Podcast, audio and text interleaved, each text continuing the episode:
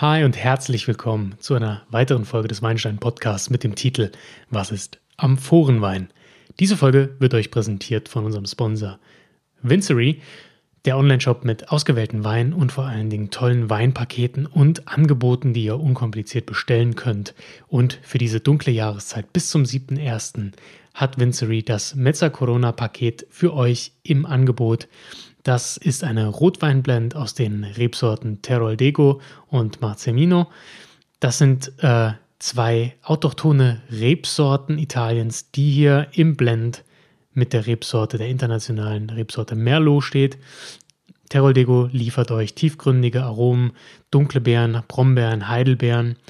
Der Marzemino trägt dazu eine saftige Struktur bei gaumenfreundlich mit samtigen Tanninen und letztendlich der Merlot sorgt ein bisschen für den Ausgleich mit aromatischen Noten von Vanille und Kakao. Das Ganze bekommt ihr bei www.vincery.de.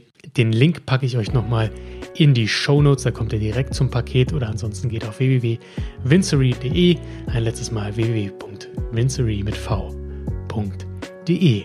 Und jetzt geht's los mit der neuen Episode.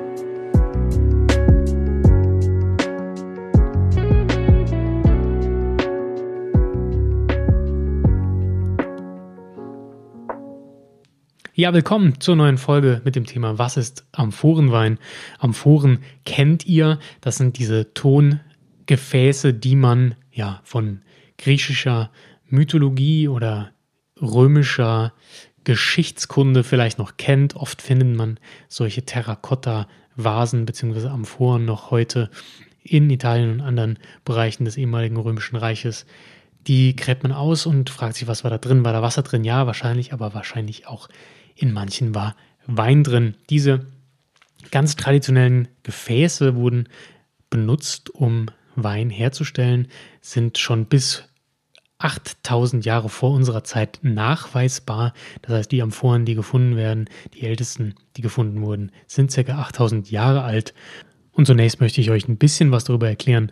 Ja, wo kommen die her und ähm, wie kommen sie denn heute noch zum Einsatz? Denn darum soll es heute eigentlich gehen. Wir reden hier nicht über Geschichte, sondern um den aktuellen Gebrauch von Amphoren für die Weinbereitung. Amphoren sind aus Ton bzw. Terrakotta hergestellt und äh, werden eigentlich so nur noch in Georgien produziert. In Georgien hat man auch viele dieser Funde noch machen können von diesen alten Gefäßen und auch dort hat die Weinbereitung in der Amphore immer noch Tradition. Es ist das einzige Land der Welt, die ja, Wein noch in Amphoren machen, beziehungsweise damit auch noch ein Stück Kultur verbinden, während der Rest der Welt eigentlich auf Holzfässer irgendwann umgestiegen ist. Ähm, das Besondere ist, dass es in Georgien kaum noch Menschen gibt, die diese Amphoren auch herstellen können. Ja, das ist eine Kunst, die fast schon ausgestorben ist und die jetzt erst durch die Naturweinbewegung wiederbelebt wird. Ansonsten hätte es sein können, dass vielleicht in 10, 20 Jahren, je nachdem, wann der letzte Amphorenhersteller gestorben ist, äh, dass damit auch diese Kunstform ausgestorben wäre. Doch äh, das hat sich jetzt ja geändert, da immer mehr Winzer vielleicht auf diesen Zug wieder zurückspringen. Das hat mir Bernhard Ott übrigens erzählt, der einen hervorragenden Amphorenwein macht. Ähm, der hat ein bisschen da Einblicke gehabt und hat das recherchiert, wie das in Georgien war und sagt, es war auch gar nicht so einfach, diese Amphoren zu bekommen und auch jemanden zu finden, der die noch machen kann. Warum sollte man also Wein in der Amphore produzieren? Könnte man sich jetzt fragen. Und äh, da gibt es unterschiedliche Antworten drauf. Wir hören auch gleich zwei Antworten von zwei Winzern, beziehungsweise drei Winzern, aber zwei Weingütern, die sich dazu geäußert haben, die ähm, ja, mir eine Sprachnachricht geschickt haben äh, auf die Frage, warum benutzt ihr das und was erhofft ihr euch davon? Und äh, daran werde ich euch gleich teilhaben lassen. Von mir nur so ein paar allgemeine Fakten. Festzustellen ist, dass vor allen Dingen biodynamische Winzer mit Terrakotta-Amphoren arbeiten oder Naturweinerzeuger äh, generell. Das liegt daran, dass man ein bisschen zurück will zur Authentizität, ein bisschen back to roots ähm, und versucht, neue Noten in den Wein zu bringen, aber auch ein bisschen das Ursprüngliche im Weinbau versucht wiederherzustellen. Das, was ja die Naturweinbewegung ganz besonders ausmacht, zu sagen, okay, wir wollen nichts verändern, nichts hinzufügen, wir versuchen Authentizität hinzubekommen. Und das heißt für viele Winzer eben zurückzugehen und zu gucken, was hat denn früher gut funktioniert oder vermeintlich gut funktioniert. Tatsächlich schmecken die Weine auch anders, aber das werden euch die Winzer gleich ein bisschen genauer erzählen. Was auf jeden Fall zu vermerken ist, dass ein Argument der biodynamischen Winzer wäre, dass äh, durch die runde Form solch einer Amphore, es gibt auch Winzer, die haben die Amphorenform, wie man sie kennt, aus den Geschichtsbüchern oder irgendwelchen mythologischen Sagen oder aus Museumsfunden, ähm, die haben die Form verändert hin zu einer eher eiförmigen oder zu einer kugelförmigen äh, Amphore, da sie sagen, dass die Form dafür sorgt, dass der Wein, ja, während der Gärung entstehen ja Gase und der Wein kommt in Bewegung, dass sich hier ein Kreislauf ergibt und der Wein sich im Gärgefäß eben bewegen kann und zwar in einer kreisförmigen Bewegung. Das ist etwas, das zum Beispiel das Betonei wunderbar fördert. Und so solche Experimente gibt es eben auch bei den Amphoren. Und das ist auch ein Argument, wo man sagt, als biodynamischer Winzer, dem ja der Kreislauf und die Einheit des Hofes sehr wichtig ist, äh, dass er das damit auch ein bisschen verstärken kann. Wen das interessiert, biodynamischer Weinbau, der kann sich meinen Podcast dazu anhören. Da habe ich nämlich auch eine Folge dazu gemacht, nämlich Folge 75 mit dem Titel Was ist biodynamischer Weinbau? Ein weiterer Trick, ja, Trick ist das falsche Wort, aber eine weitere Methode, die angewandt wird beim Terrakotta-Wein, ist, dass man hingeht und die Terrakotta-Amphoren in der Erde vergräbt. Ein wesentlicher Faktor, den das erzeugt, ist eine gleichbleibende Temperatur. Ja? Durch Terrakotta als Außenhaut und durch die Erde drumherum schafft man eigentlich eine relativ gleichbleibende Temperatur während des Gärprozesses, was eben ähm, nicht durch aufwendige Technik beim Edelstahltank erzeugt werden muss, sondern einfach durch die ja, Begebenheiten der Natur und die Dämmung, die sich dadurch ergibt.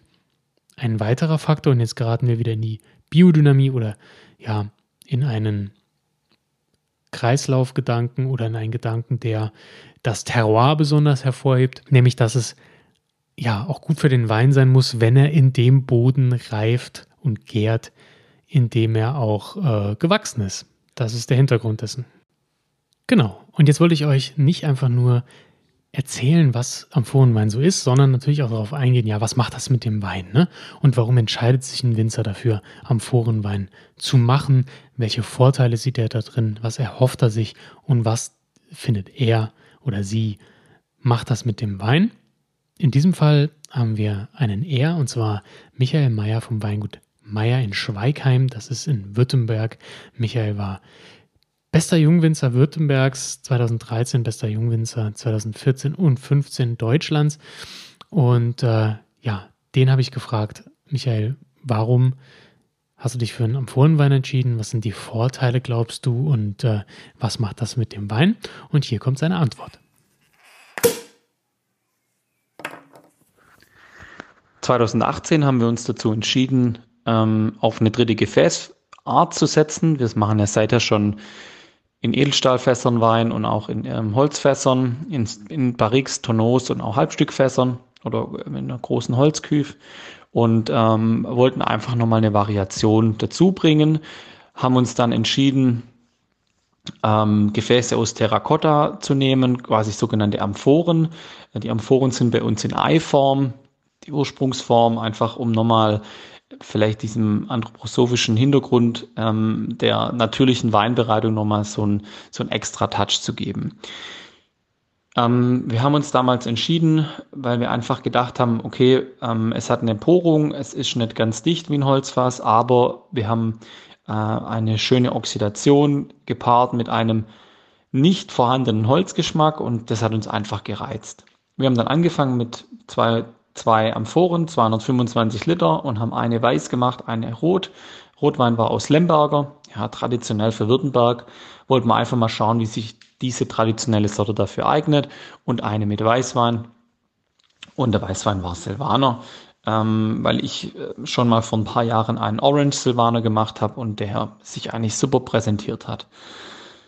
Ähm, charakteristisch sind die Weine ähm, schön langlebig, individuell. Also muss schon sagen, dass es nicht jedem schmeckt, so wie wir das machen. Also auch mit ja keiner Sedimentation ähm, oder ähm, auch keiner ja, Schönung, einfach ohne Hefezugabe, Spontangärung, sehr, sehr, sehr wild und, und eigenständig.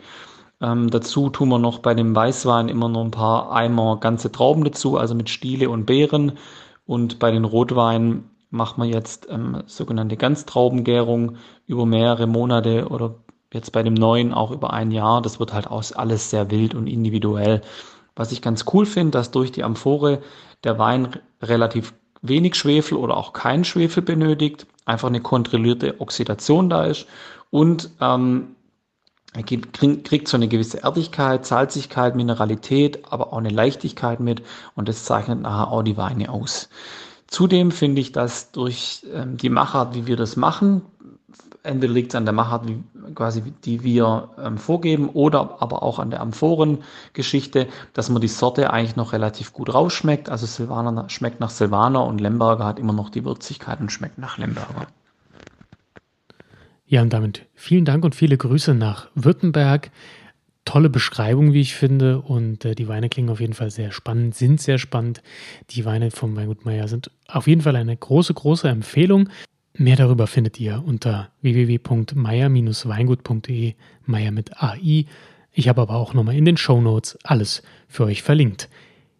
Die nächsten beiden Gäste in dieser Episode sind Lenz und Flo Jacobi vom Weingut Jacobi an der Mosel. Die beiden Jungwinzer experimentieren auch mit der Amphoren, haben eine interessante Geschichte, waren sogar in Georgien, haben da ein bisschen was mitgebracht an Erfahrungswerten und lassen das jetzt in ihren Amphoren Riesling mit einfließen. Ganz, ganz spannende Geschichte. Ich habe auch noch eine Flasche hier, zu der ich am Anschluss ähm, noch etwas sagen werde, wie ich den Wein denn empfunden habe. Also, hier kommen Lenz und Flo.